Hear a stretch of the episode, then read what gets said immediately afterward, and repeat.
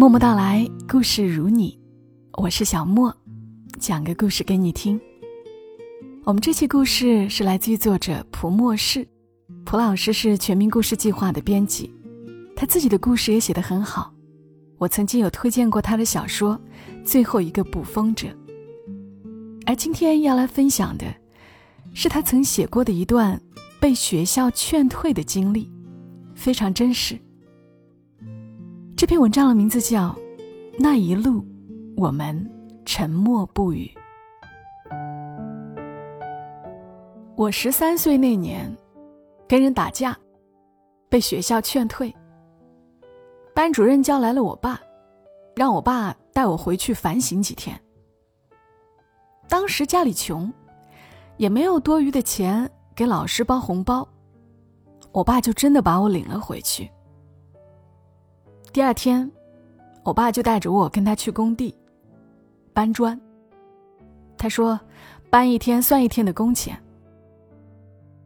我爸是砌匠，从小在我的记忆里，他每天傍晚回来，身上全是水泥。于是我对水泥味儿有天生的反感。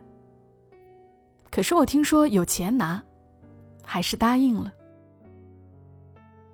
我爸上班的地方在县城，我坐在我爸摩托车的后座上，手里提着装着铲子、吊锤的灰桶。六月份的清晨特别凉快。我爸带着我去了一个早餐摊，门口停满了摩托车，里面坐满了像我爸这样的人。买了两碗白粥，四个白馍，两根油条。粥寡淡寡淡的，油条也是腌的。吃了几口，尝不到一点味道，我就慢吞吞的啃起了白馍。有两个师傅过来和我爸打招呼，笑嘻嘻的对我说：“这比学校的煎饼好吃吧？”我爸看我碗里的粥一点没动，就把他面前的咸菜推给了我。一大口喝完他碗里的粥，说着：“多吃点上午做事可别使不出力气。”我到最后都只啃了一个馍。我们到了工地上，那里是城镇边缘的区域。我本以为在搬砖的中途还可以去镇里的商场逛逛，越往前开，沿途除了道路两旁的野草。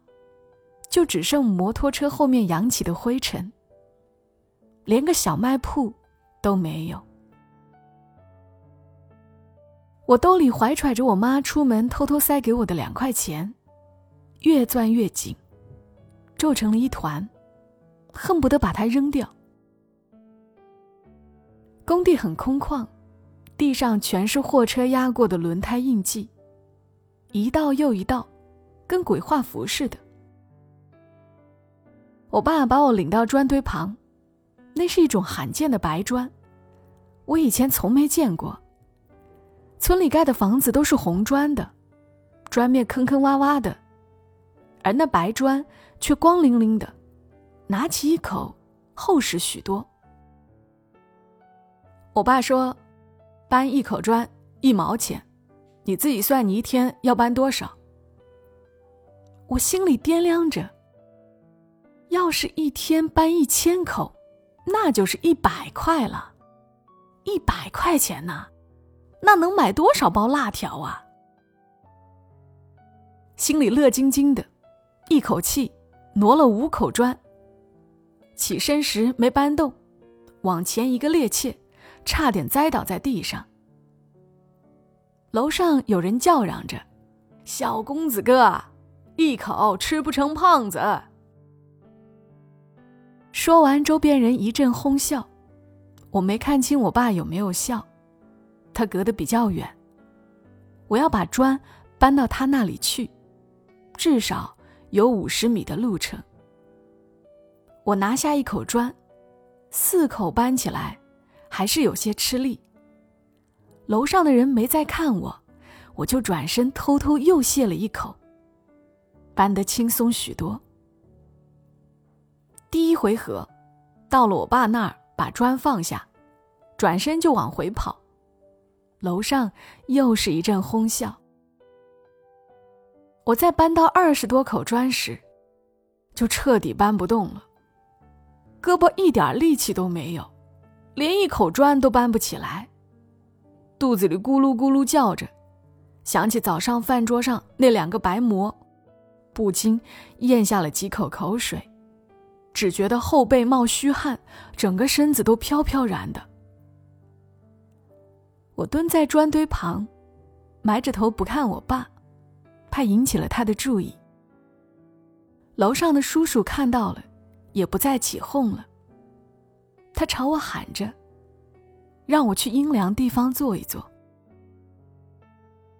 我找了一棵樟树，靠着枝干坐下，微风吹拂着脸，凉快了许多。我眯着眼，不知不觉中竟然睡着了。醒来是被我爸叫醒的。他站在我面前，俯视着我，手里拿了一瓶矿泉水，也不知道他是买的还是早上从家里带的。我很想问他这附近哪里有小卖铺，但还是忍住了。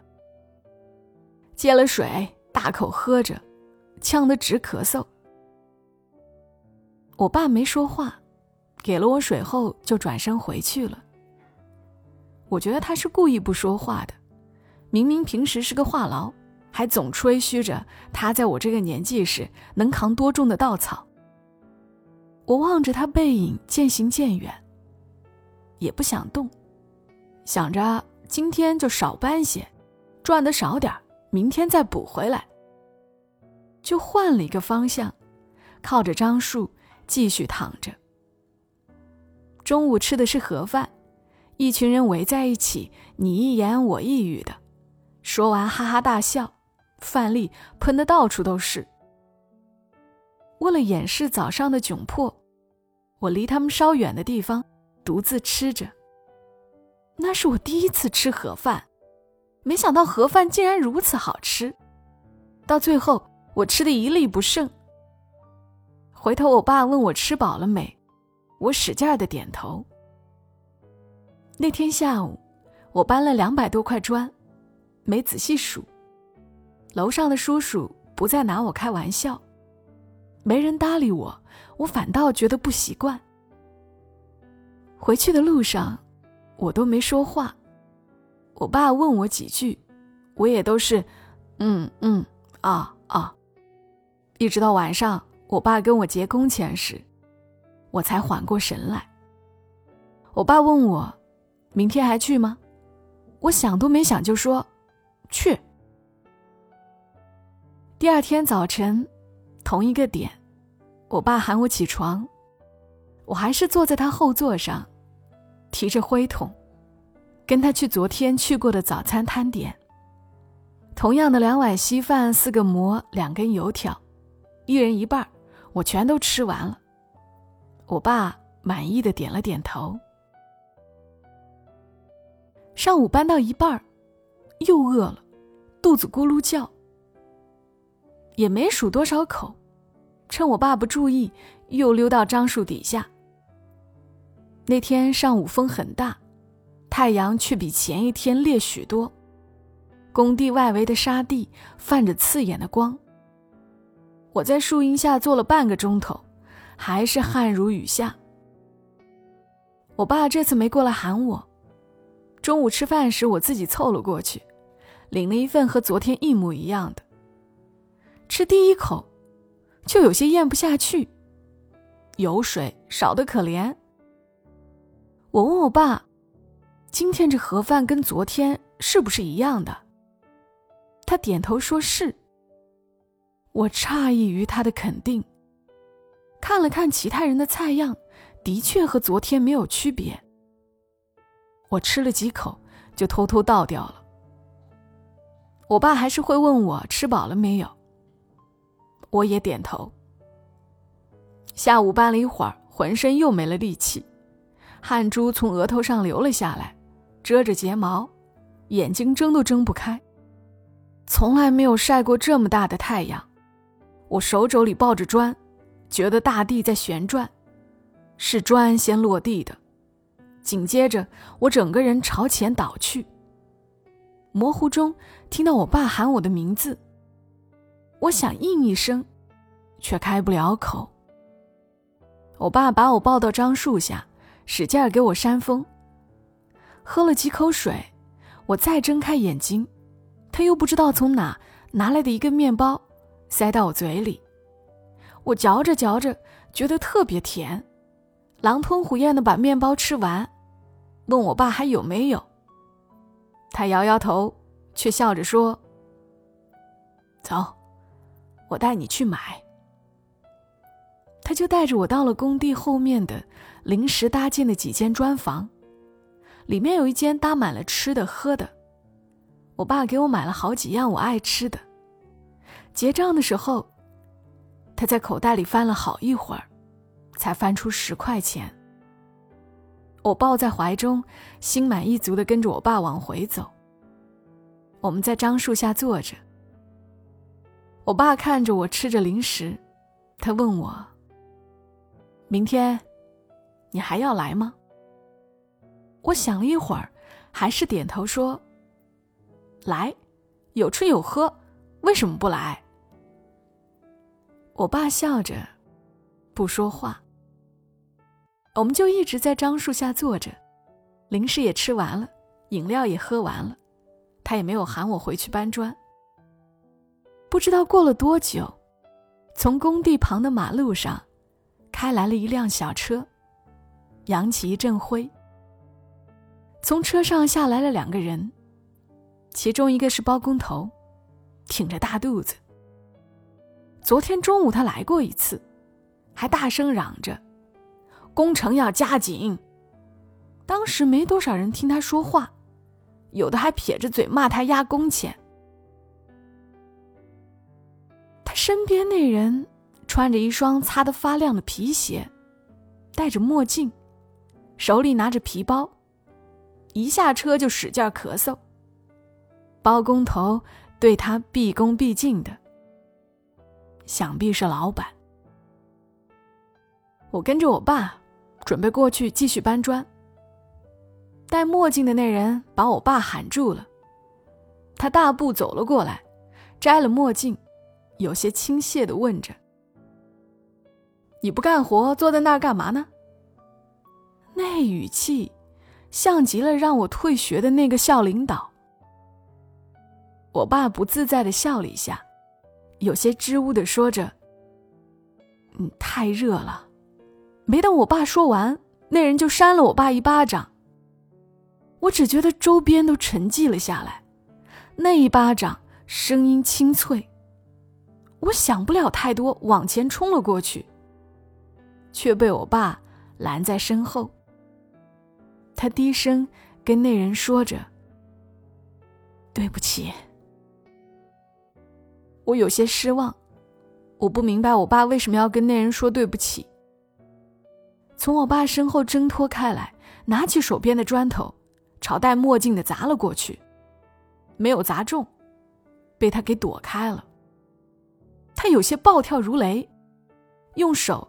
指着我爸的鼻子，大声吼着：“滚！你明天不用来了，都给我滚蛋！”说完，啐了一口痰。没等我再捡起砖头时，我爸就把我拉开了。回去的一路上，我爸都没说话。我侧着身子，看到他的右脸，黝黑中透着消散不去的红。那团红色，比头顶的太阳还要毒辣。我第一次体会到心脏的部位抽搐着。回到家后，我妈问起我们怎么回来的比昨天要早，我没说话，独自回了房间，晚饭也没吃。我爸喊了我好几声，我都没应。他跟没事人似的，和我妈说着些家常。那一晚上，我都没睡着。凌晨的时候，我爸来我房间一次，捏了捏我的胳膊。出去的时候，轻轻的把门给带上了。第二天我起得很早，收拾了课本，跟我爸说：“我回学校了。”他就骑着摩托车带着我，奔往学校的方向。那一路上，我们都没说话。清晨的风特别凉快。